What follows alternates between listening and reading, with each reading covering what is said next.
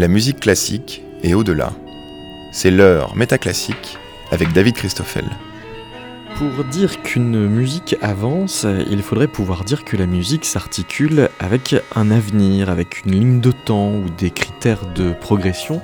D'où la question, pour que la musique avance, lui faut-il des modèles, des délibérations historiques ou une science? Et si elle se défile, est-elle directement en crise? Pour en parler, nous recevons Jean-Marc Chouvel, auteur aux éditions de la Tour de La crise de la musique contemporaine et l'esthétique fondamentale, un livre qui recueille des travaux de presque 30 ans de recherche du musicologue et qui ouvre sur une analyse de L'île de Gorée de Yanis Xenakis.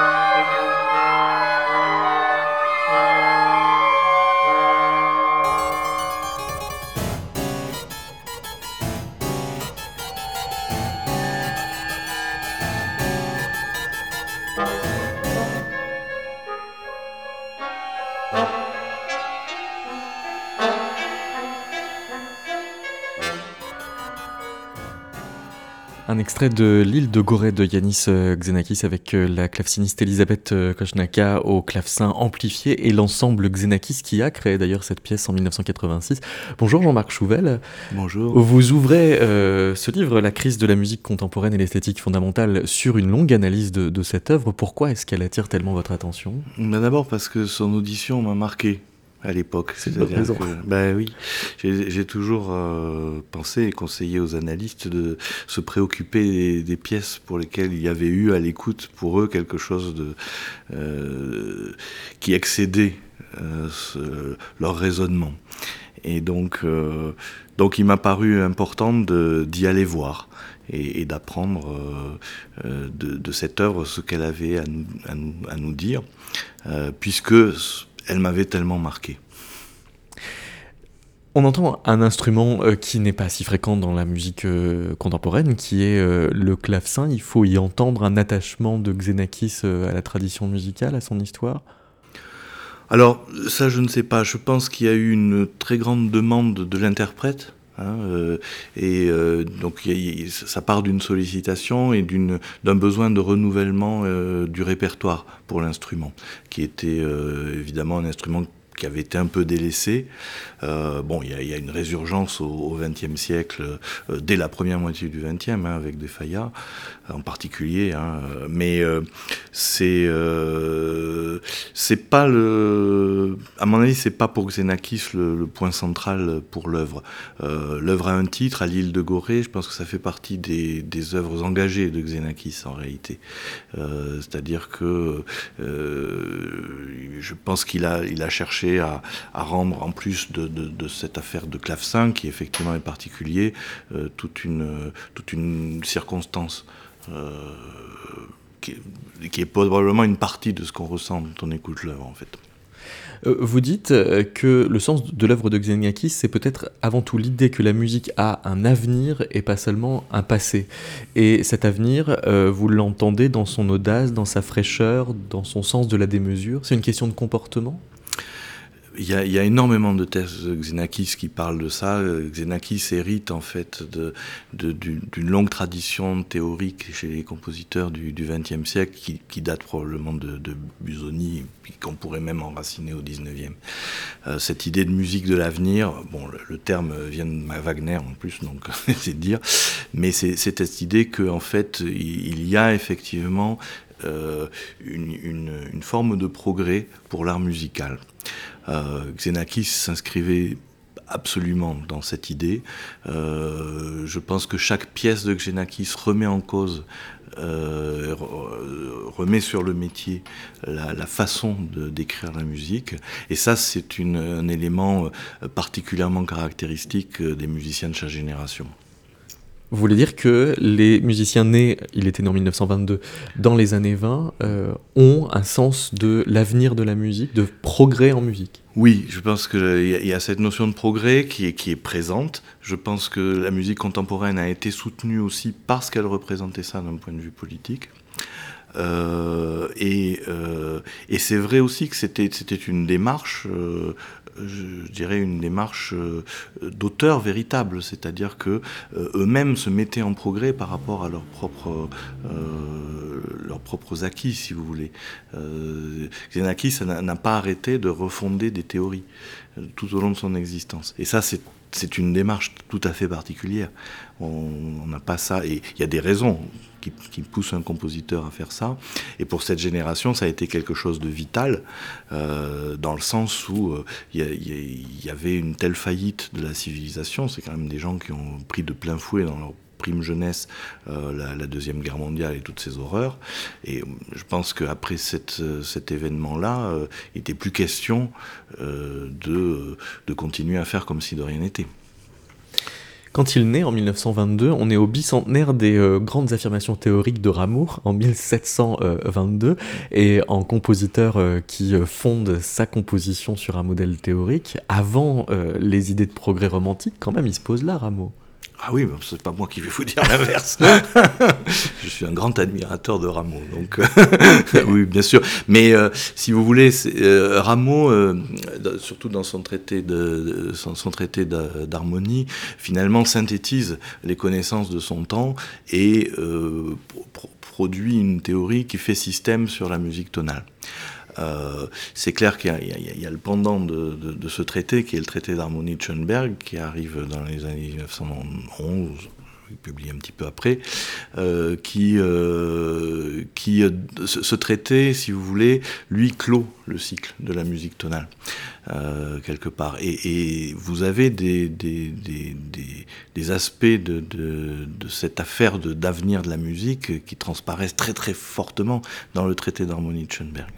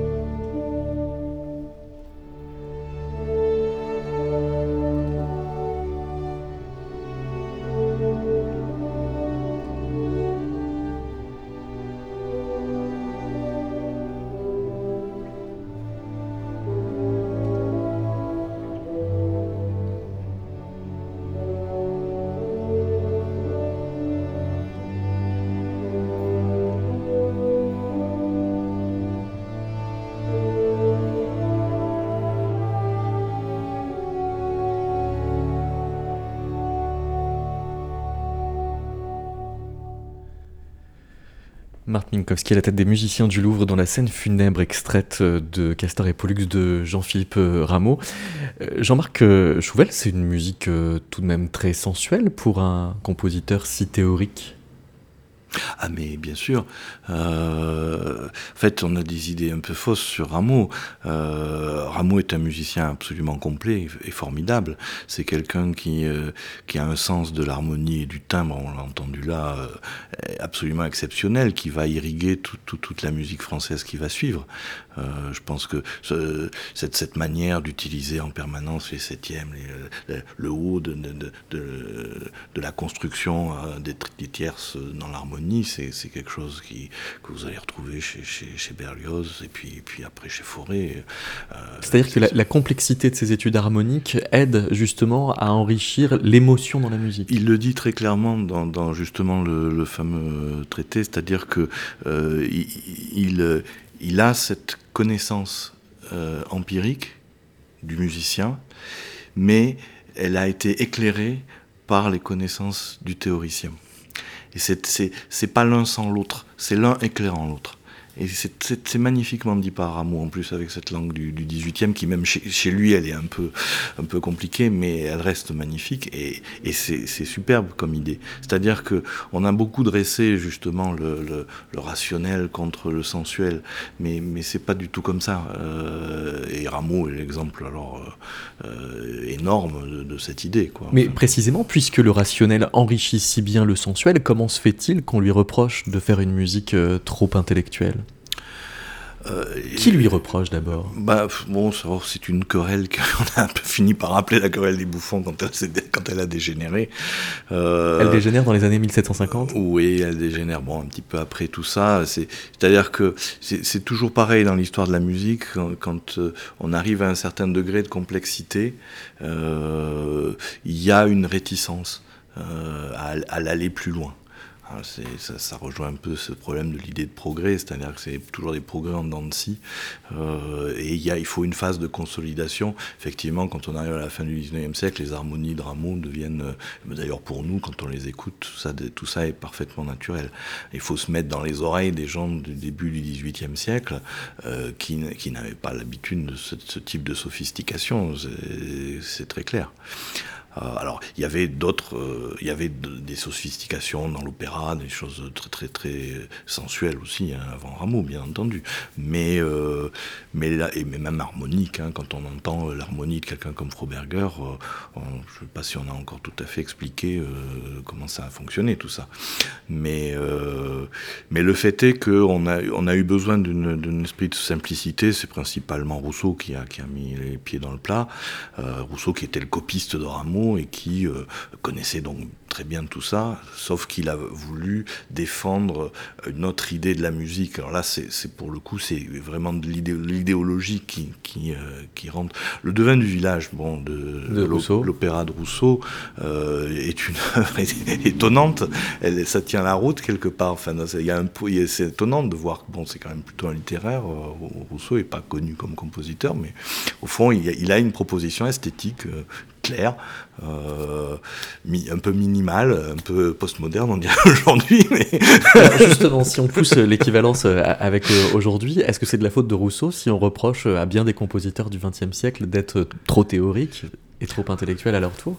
Oui, alors on n'a pas attendu. Oui, c'est Rousseau, si on veut, ça c'est Rousseau mal compris aussi, parce que Rousseau défendait l'idée d'un langage dans la musique. Ça, c'est une, idée euh, qui a, qui a beaucoup de, euh, beaucoup de, qui a fait beaucoup de, succès et de petits euh, derrière. C'est vrai que il y a quelque chose de plus euh, chez Rameau que le seul, la seule euh, soumission au langage. Ça, c'est un problème très très complexe en fait. Je, je, voudrais pas être trop trop simpliste avec cette idée, mais c'est sûr que euh, le fait que la musique soit inféodée à la langue, c'était une affaire très importante d'un point de vue religieux, carrément. Et donc, il fallait maintenir le verbe dans la musique. Et, d'une part, et puis il fallait que l'intelligibilité de la musique soit pas différente de l'intelligibilité du verbe. Qu'il n'y ait pas de conflit entre les deux. Qu'il n'y ait pas de conflit entre les deux, etc. Alors là, c'est intéressant parce que effectivement, euh, chez Rameau, il y a une, il y a une indépendance quelque part et quelque, quelque part la musique prend complètement son indépendance par rapport au discours et, et, et produit son propre discours parce qu'on peut vraiment pas dire qu'il n'y a pas de discours chez, chez Rameau.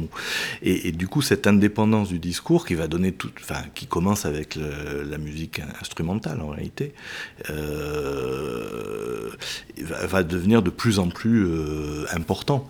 Et quand on arrive au XXe siècle, là, on, voit bien cette affaire-là, c'est-à-dire que quelqu'un comme Schoenberg euh, a, beaucoup écrit pour la voix et a essayé de tenir ça parce qu'il est d'une génération où ça ça, ça tient encore. Et Webern, dans les cantates, il essaie encore tenir ça, alors que ça tient plus du tout. Mais, mais bon. Et, de trouver le texte qui, qui, va dire ce que dit la musique. Hein, c'est les poèmes d'Hildegard Jones, c'est ça. C'est les textes qui disent la musique, c'est ce qu'est la musique sérielle. Euh, c'est sûr que quand on passe après la Deuxième Guerre, euh, là, il y a eu une indépendance totale que prend le, musical en tant que, que pratique euh, de l'instrument, du timbre, de, ces choses-là. Et c'est vrai que du coup, euh, il y a un éloignement de cette source première qui a des connotations sociales très évidentes. Et il arrive euh, à un moment où on reprocherait presque euh, aux compositeurs de demander trop d'intelligence à leurs auditeurs. Je vais vous faire écouter l'extrait d'un entretien entre euh, le producteur de radio Georges Charbonnier et le compositeur Edgar Varèse. Est-ce que la musique d'Edgar Varèse demande plus d'intelligence à l'auditeur que ne demandait à son auditeur la musique de Mozart Mais ça, on ne peut pas le dire plus pour celle-là que pour celle d'autres compositeurs qui sont très rarement joués il faudrait d'abord être en contact avec le public. Moi, je ne crois pas à l'imbécilité du public. Je crois simplement au parti pris de l'intermédiaire, des gens qui disent, oh, il faut donner au public ce qu'il aime. Primo, ces gens-là n'ont pas encore euh, rejoint le plan du public. Et secondo, si on y pense, comment est-ce que vous pouvez donner aux gens ce que les gens veulent si vous ne leur donnez pas un choix? Oui, mais que veulent-ils? C'est un problème. Ben, que veulent-ils? Ils ne peuvent pas le savoir. Ils ne peuvent pas savoir s'ils aiment un mets exotique s'ils n'en ont pas mangé avant. Mais je me suis mal fait comprendre. Votre auditeur, à vous, Edgar Varese, pensez-vous que vous lui demandez un effort d'intelligence plus grand que celui que l'on demandait auparavant? Ah, Ça dépend du niveau intellectuel et du niveau de, des facultés de perception et de réceptivité de l'auditeur. Mais vous ne pensez pas que si on considérait le même auditeur, on lui demanderait plus maintenant? Ça a toujours été la même chose. Si vous apportez un élément de nouveauté qui est la seule chose valable dans une œuvre d'art, il y a une perturbation qui se crée dans l'intelligence ou dans la réaction de, de l'auditeur. Vous ne pouvez pas aimer une chose que vous ne connaissez pas et qui est un élément de trouble ou de perturbation pour vous. Il faut d'abord que vous vous accoutumiez à cette chose, que vous, petit à petit, vous la pénétriez, et ensuite, alors vous tirez vous-même vos propres conséquences. Jean-Marc Chouvel, est-ce qu'en entendant ça, on doit en conclure que Edgar Varède serait un mauvais démocratisateur culturel, comme on dit aujourd'hui? Vous avez magnifiquement choisi l'extrait de Varese euh, qui montre que cette problématique en fait du, rapport au public, elle n'est pas d'aujourd'hui. Elle, traverse le siècle, elle n'a pas bougé. Vous trouvez des extraits similaires euh, chez, chez Schoenberg déjà euh, 30 ans avant, et, c'est assez génial la manière dont la conversation est menée là, parce qu'effectivement toute, cette thématique du rapport au public est présente. En fait, la question de fond elle, est la suivante, c'est euh, comment pouvons-nous entendre quelque chose qui se présente comme un langage neuf? Ça veut dire que vous avez deux solutions. Euh, soit vous continuez à dire c'est un langage, et à ce moment-là, bah, effectivement, on comprend rien, c'est-à-dire que c'est un langage nouveau, on comprend rien. Euh, soit vous abandonnez l'idée que c'est un langage, et à ce moment-là, vous passez à une autre, à une autre euh, stase, je dirais, de, ce qu'est l'écoute et, et, comment une écoute peut être possible pour quelque chose qui est différent de ce que vous savez déjà. Et là, euh, euh, c'est très très important. Il y a un autre passage très, très, que je cite sûrement dans le livre de, Nono, où, il explique très très bien cette problématique de l'écoute, et pas par rapport à l'auditeur de, la musique contemporaine en particulier, mais de tout. C'est-à-dire que si on est là pour écouter uniquement les choses qu'on sait déjà, ben finalement on n'écoute pas. C'est-à-dire qu'on n'écoute que soi-même, que ce, ce qu'on a accumulé, et on ne va pas vers une forme d'altérité. Or, qu'est-ce que, à quoi sert l'écoute si ce n'est à justement être en mesure de capter cette altérité? Et je pense que toute la problématique de la musique contemporaine tient à ça. Euh, alors, euh, moi, je l'ai euh, un peu édifié du point de vue théorique, parce que je, je, fais partie de cette génération pour laquelle cette problématique de l'écoute a été centrale. Je pense que la génération de, de, de, Xenakis, ce qu'on appelait la génération de Darmstadt, grosso modo, ce sont des gens qui étaient dans un syndrome de production. C'est-à-dire que, en fait, euh, leur idée, c'était qu'on allait renouveler l'écoute en produisant de, de, nouveaux objets. Euh, c'est vrai que pour ma génération, on a essayé de réfléchir en amont à comment fonctionnait l'écoute et qu'est-ce qui permettait de la, de, de, de, de, la, entre guillemets, modéliser. Et donc de s'adresser à quelque chose que l'on considérait comme déjà connu. Voilà, mais par contre, du coup, en faisant ça, on s'est rendu compte que le processus même de l'écoute, c'était effectivement la première question que pose l'auditeur et l'écoutant, c'est est-ce que je connais, est-ce que je connais pas? Mais après, la réponse, elle est libre, c'est-à-dire qu'est-ce que je fais de ce que je connais pas? Est-ce que je le rejette immédiatement ou est-ce que j'essaie de l'assimiler et là, on, est, on rentre dans un autre, euh, dans un autre schème qui est un schème d'apprentissage. Moi, je veux dire, je ne suis pas mieux que tout le monde. Quand j'ai pour la première fois écouté toutes ces musiques, je me suis pris des bonnes claques, en fait, quelque part. C'est Quand je vous disais pour l'île de Gorée, la première fois que j'ai entendu l'île de Gorée, c'était pour moi... Euh, Ça a littéralement résisté à votre entendement. La, la, planète Mars. Ouais. Euh, et, Pareil pour Nono? Nono, euh, alors Nono c'était différent. J'ai connu Nono un peu plus tard, en fait. On, va l'écouter puis euh, en parler ensuite. C'est un extrait d'une œuvre qui s'appelle Gaï Al-Gildi Mostri, ça veut dire? Oui, Al-Gildi Mostri. C'est euh, en fait une, une œuvre qui, qui parle des monstres froids. Euh, des tyrans. En fait, c'est plus subtil que ça. C'est tout ce qui, dans notre société, euh, congèle en fait la pensée, congèle la façon d'être. Et c'est très beau. C'est enfin, une combinaison de textes. Il y a, notamment Massimo Cacciari qui, qui parle là-dedans. Et c'est à la fois très fin politiquement et poétiquement. C'est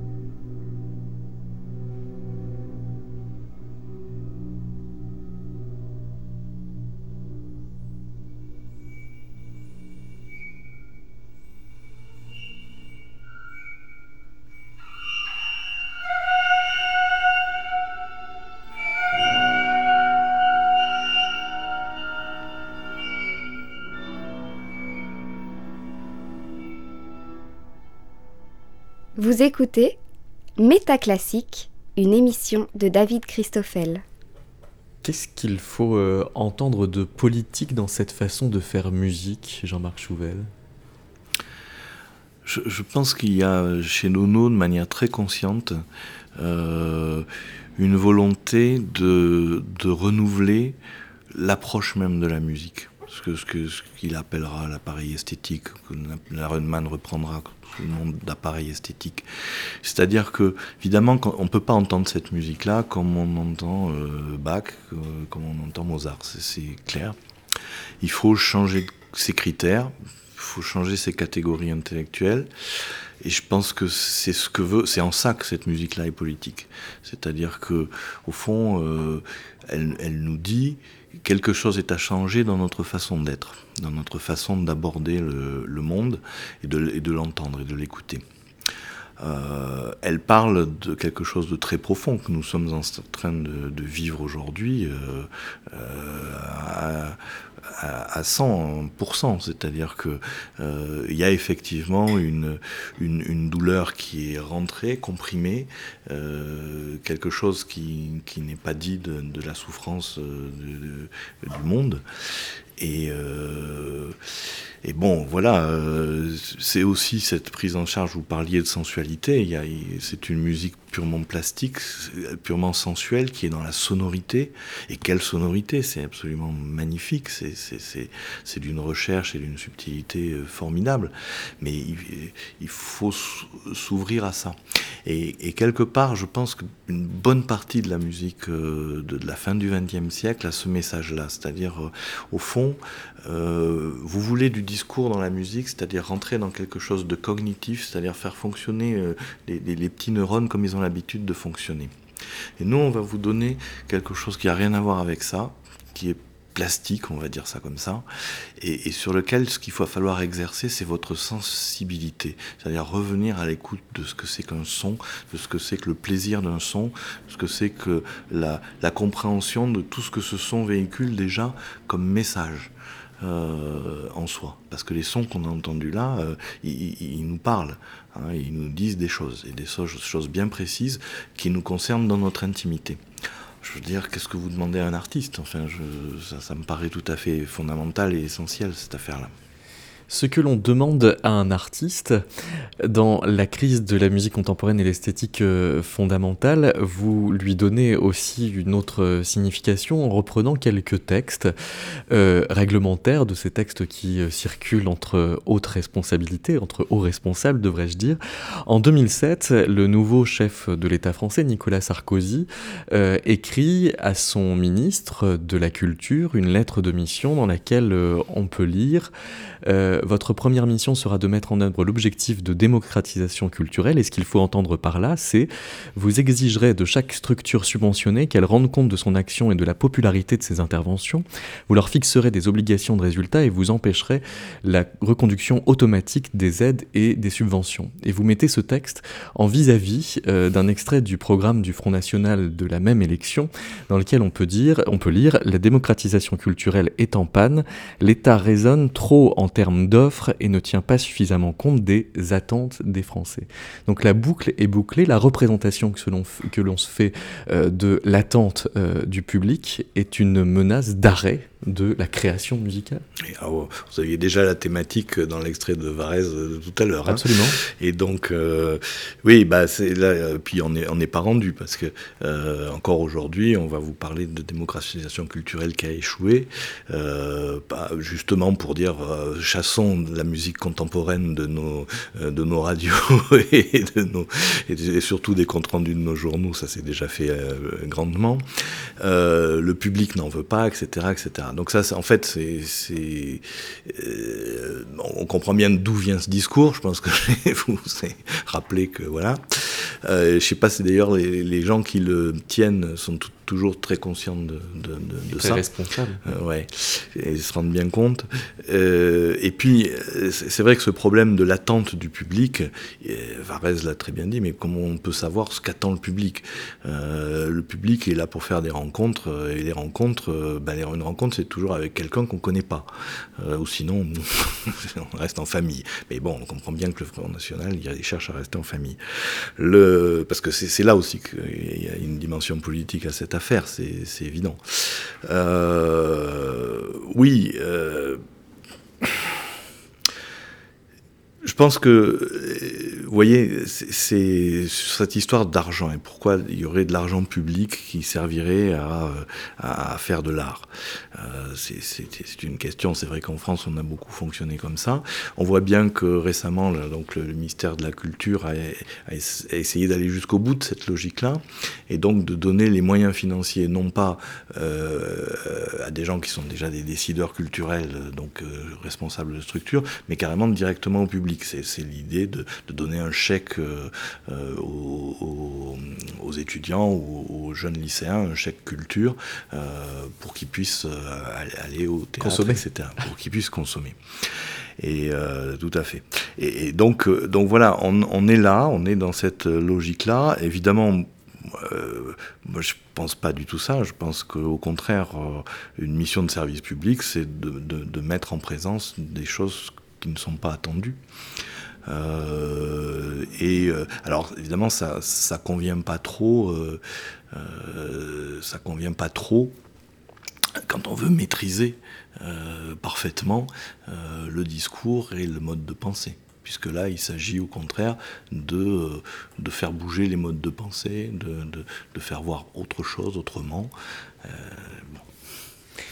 Voici l'exemple d'une œuvre euh, qu'on a considérée en son temps vraiment difficile euh, d'écoute par rapport aux œuvres précédentes euh, du même compositeur, Ludwig von Beethoven.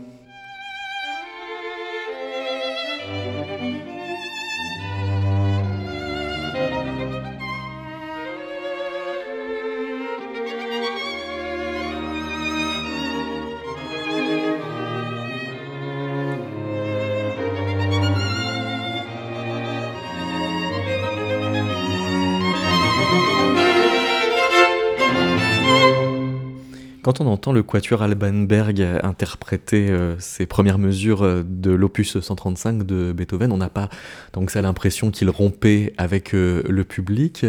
Encore que Jean-Marc Chouvel, quand vous thématisez la rupture avec le public, l'idée que la musique se mette elle-même en crise, vous attendez quand même le XXe siècle alors, bon, il se trouve que les textes qui sont dans ce livre concernent, en fait, ils concernent des gens qui ont été importants pour ma propre formation comme musicien. Euh, euh, c'est aussi pour ça que j'ai souhaité les réunir parce que ça rassemble toute une pensée. Euh, l'extrait de, Beethoven que, vous avez mis, je, pense qu'il est, il est, difficile à écouter quand vous vous mettez dans les attentes justement du public de cette époque-là. Je veux dire, il y a une logique du développement que Beethoven casse de tous les côtés. il brise ça en mille morceaux, ça va pas de soi. les vous savez, une musique complètement prévisible, ça existe.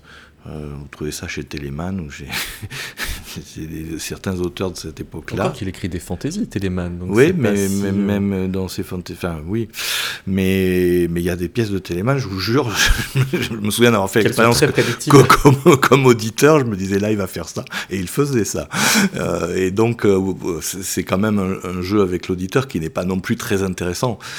si l'auditeur sait d'avance tout ce qui va se passer, bon. Mais voilà, c'est c'est très complexe cette affaire-là parce que effectivement tout compositeur euh, joue avec les attentes de l'auditeur. L'écriture même d'une pièce de musique, c'est l'écriture d'un jeu avec les attentes de l'auditeur.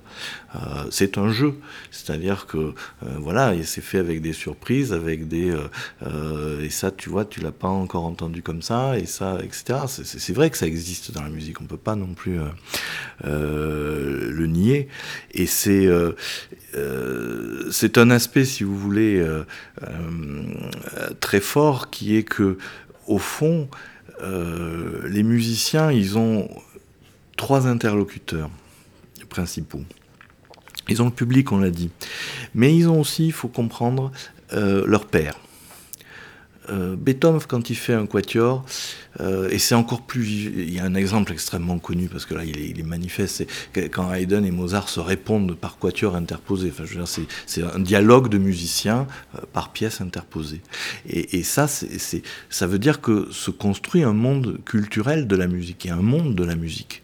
Et ce monde de la musique, si vous voulez, c'est cette prise. Et puis, le dernier interlocuteur qu'a un compositeur, c'est lui-même. Euh, je pense que Beethoven, là, dans cet extrait, moi, ce que j'entends, c'est Beethoven euh, se, disant des choses à lui-même comme compositeur. Euh, et c'est très beau, c'est très intéressant et c'est très important. Et puis il se débat aussi avec des questionnements théoriques pour boucler avec nos premières questions. Vous avez fréquenté Francisco Guerrero qui se posait beaucoup de questions mathématiques, comme Xenakis du reste. Oui, bah, j'ai fréquenté Xenakis aussi, puisque j'ai été son élève. Et, donc euh, Guerrero et Xenakis se fréquentaient aussi euh Guerrero et Xenakis se fréquentaient. Bah, euh, Guerrero était considéré comme le Xenakis d'Espagne. Hein. Euh, j'ai étudié un an avec lui, euh, et c'est vrai que euh, l'aspect scientifique pour tous ces compositeurs était très important. Alors il y a eu un petit malentendu, c'était que moi j'étais un scientifique puisque je, venais de, faire un débat de physique nucléaire, j'étais ingénieur, mais sauf que j'arrivais pas du tout là pour ça. Et, c'était très intéressant comme gap. ça m'a toujours donné une vue plongeante sur le problème de la théorie dans la musique. Que j'ai toujours pris avec une certaine distance en réalité, euh, à la fois comme quelque chose de nécessaire, mais comme quelque chose aussi de tout à fait insuffisant, et de voir comment s'établissait. Parce que si vous voulez que ce soit Xenakis ou, ou euh, Guerrero, je pense qu'on aurait tout à fait tort de, de, de se contenter de les analyser sous, cette, sous cet angle-là. Pourquoi? Parce que en réalité, c'est une façade. Euh, c'est une façade et euh, que ce soit Xenakis, Xenakis nous faisait des cours de maths. Euh, Mais c'est quand même l'expression qui comptait. Mais en réalité, c'est pas ça qui faisait sa musique. C'était une partie. Euh, c'était parce qu'il avait besoin de, fournir euh, un certain nombre de règles, etc. Mais derrière, il y avait tout à fait autre chose qui était agissant. C'est évident. Et Guerrero euh, encore plus. Guerrero vous l'expliquez mieux en sachant que c'est un compositeur andalou qu'en disant que c'est un élève de Xenakis. certes, c'est vrai. Les deux sont vrais. C'était pas un élève d'ailleurs. C'était quand même quelqu'un qui, avait suivi ces, cette, idée. Alors, c'est aussi un rapport au formalisme. Ce sont deux compositeurs qui avaient un rapport très fort au formalisme, ça c'est sûr, hein, qui, allaient jusqu'au bout, c'est-à-dire jusqu'à la production d'algorithmes euh, pour, euh, un algorithme informatique hein, pour, pour, pour euh, écrire la musique presque automatiquement. Donc c'est quand même un peu l'ultime, hein, c'est-à-dire qu'à un moment, vous avez formalisé une pensée suffisamment pour qu'elle puisse fonctionner toute seule. et, les deux étaient, ont été jusque-là. Traditionnellement, cette euh, émission se termine par euh, la question d'Omer euh, Corley. D'abord, nous allons écouter Francisco Guerrero, une œuvre qui s'intitule Zayin 1, interprétée par le Quatuor Arditi.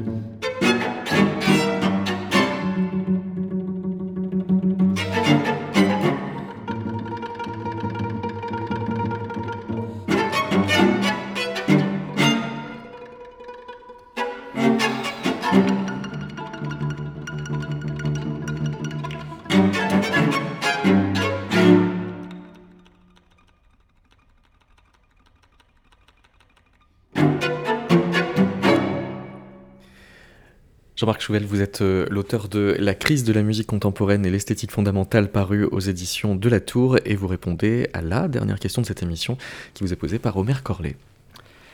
Et donc, quand on entend avec euh, le contexte actuel, on a envie de dire peut-être que la musique contemporaine préfigure cette crise de l'écoute, paradoxalement, plutôt que de la croire en retard d'un train. Elle a peut-être quelques avances sur le, train en fin de compte. Et je reviens à une formule que j'aime beaucoup qu'utilisait Marx à une époque, qui disait qu'on était passé, qu'on était qu'on pratiquait les, armes de la critique. Au départ, euh, euh, Luigi Nono, dans ses opéras, c'était sa musique, c'était l'arme de la critique. Et puis très vite, il est passé à une autre étape que parle Marx, pense dans un petit texte sur la, réflexion sur le droit. Euh, il disait il faut passer à la critique des armes. Et donc on, change. Donc le premier, on peut dire, qui a fait la critique des armes, ça a été Helmut Larenmann. Donc il s'est intéressé à ce qui faisait qu'il y avait des gens qui étaient là, un orchestre, en train de travailler, faire de la musique. Et en même temps, je, reviens, je me dis toujours, mais la question de de l'écoute, c'est du public, c'est entendre quelque chose plutôt que rien. Le rien, il n'y a rien de pire. Ne rien entendre, ne voir rien.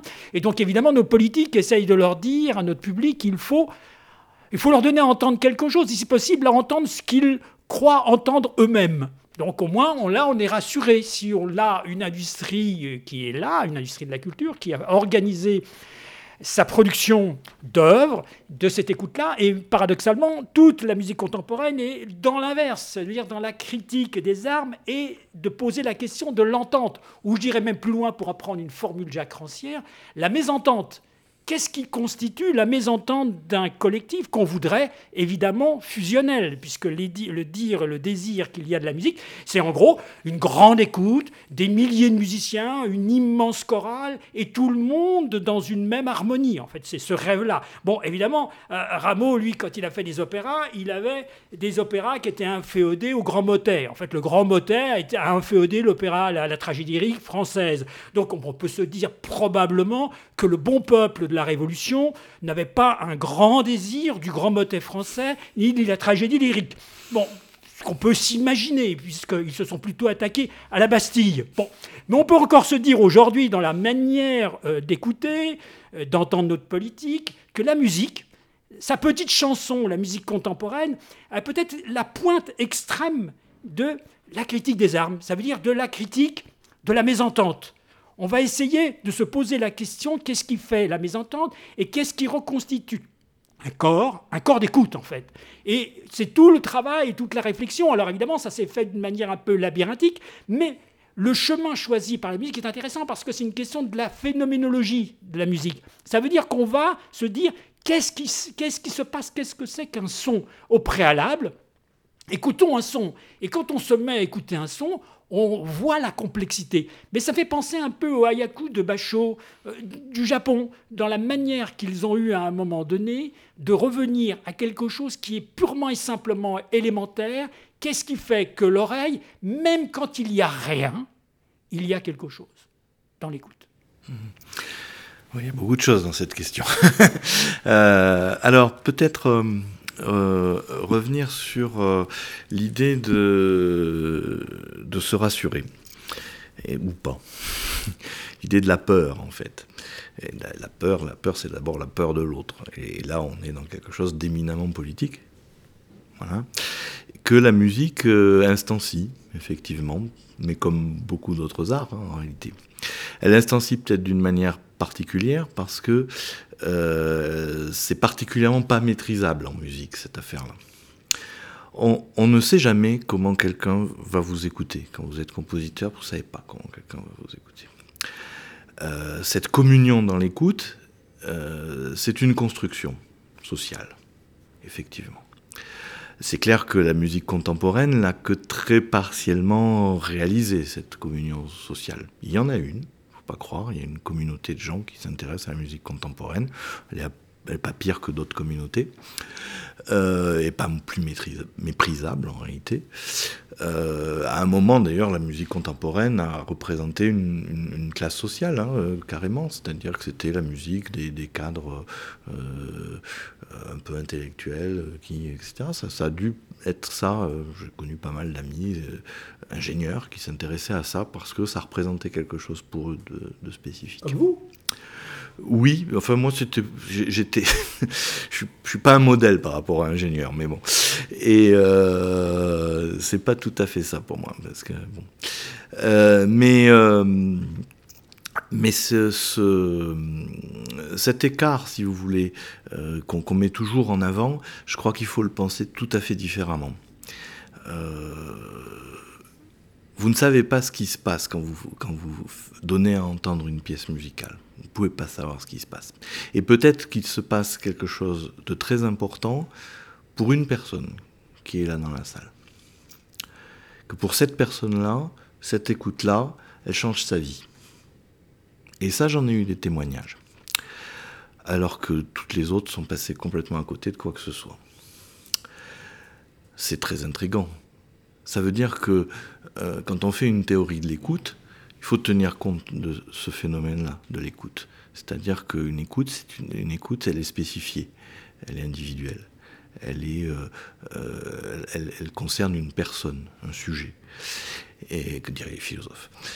Et que, effectivement, quand vous faites des enquêtes psychologiques sur un mode un petit peu différent que simplement faire des moyennes, euh, vous vous apercevez que tout un chacun a eu une fois dans sa vie une expérience très forte avec la musique. Et c'était pas forcément en même temps que son copain qui était juste à côté et qui écoutait exactement la même chose. Donc je pense qu'il faut qu'on soit extrêmement prudent et extrêmement humble vis-à-vis de ce que c'est que mettre en scène, mettre en évidence une musique. Il faut se dire que euh, peut-être que certaines, toutes les musiques sont importantes parce que peut-être qu'il y a quelqu'un pour qui cette musique-là, la, rencontre avec cette musique-là, la découverte de telle ou telle chose, ben ça va changer sa vie, sa manière de voir les choses.